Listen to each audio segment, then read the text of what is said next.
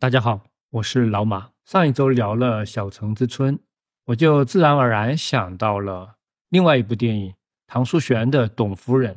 这是我非常喜欢的一部电影。因为这两部电影经常被人放到一起比较，它们有一定的相似之处。那今天来简单聊一下《董夫人》这部电影。用沙丹的话说，《董夫人》是继承了《小城之春》的文人电影模式，也是遵循的发乎情，止乎礼这样一个标准。他又吸收了西方电影关注个体、关注人性的特点，融入了中国的绘画和戏曲的表现形式，有一种东方的美学。当然，唐书璇在他拍电影的时候未必看过《小城之春》，大概率是没有的，因为上周我们讲到《小城之春》在八十年代之前基本上是被埋没的，他可能也没有途径去看这部电影。唐书璇现在应该有八十多岁了，他这一辈子没有拍过几部电影，很早就吸引了。他的家庭背景非常的传奇，他的祖父是云南的军阀唐继尧，当年是反袁世凯的一个主力。唐书璇自己呢是在香港出生的，他从小就住在香港的郊区，对香港这座城市是非常不熟悉的。然后在一种放养的状态下成长，十几岁的时候全家移民到台湾，因为他的学习不好，在台湾考不上大学，就被家里人送到了美国的南加州大学，在那边学习电影，毕业之后拍广告。唐书璇自己说，他那个时候受存在主义影响很大，就思考自己的文化背景。作为一个中国人，嗯，生活在西方的环境下面，来回看中国人的文化传统，然后就想从这里出发来拍一部电影。他就去找一些特别传统的故事，从林语堂的一本书里面找到了一个林语堂从古代的故事改编的故事。这个故事是讲贞节牌坊的，他拿来改了一改，改了之后和林语堂的原版是有一点区别的。最后就变成这个故事是讲，大概是在明朝的时候，一个守寡的女人，她有一个女儿，然后遇到了一个军官，他们三个人之间构成的一种三角情感关系，就关系到她是否要为了情欲放弃即将到手的贞节牌坊，还有是不是要把自己也喜欢的男人让给女儿，这样一个主要是关于内心纠结的故事。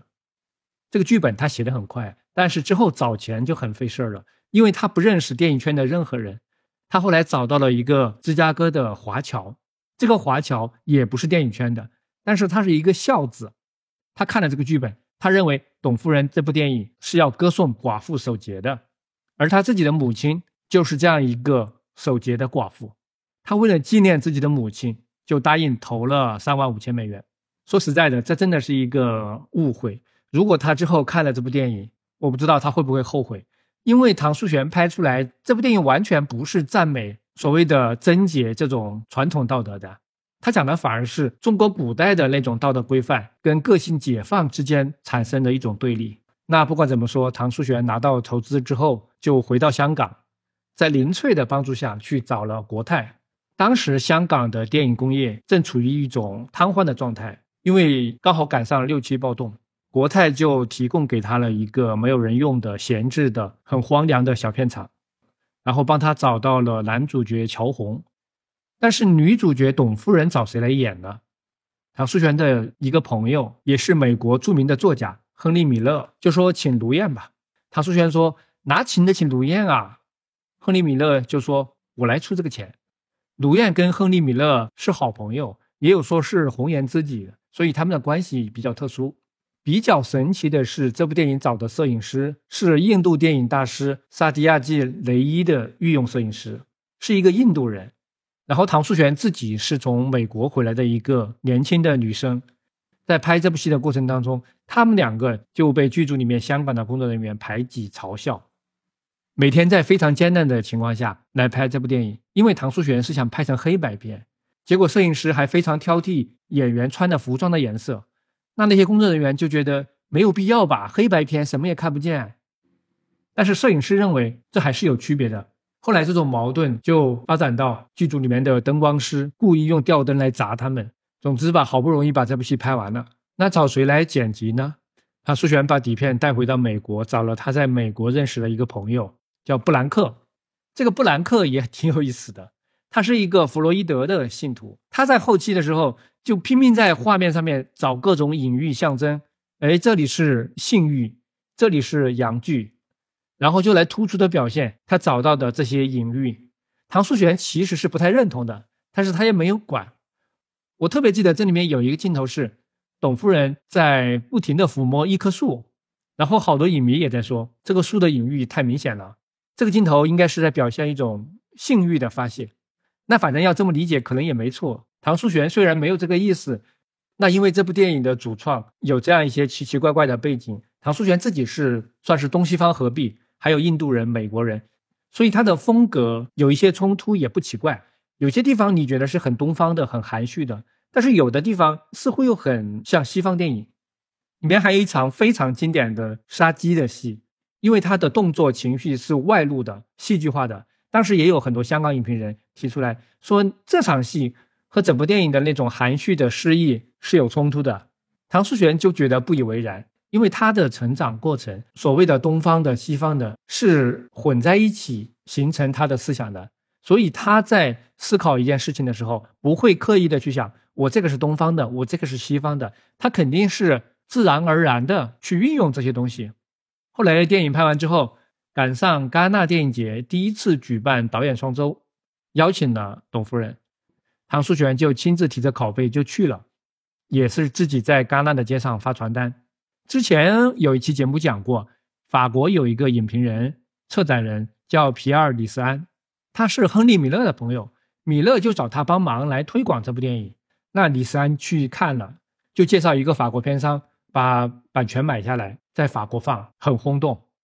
后来美国也有发行，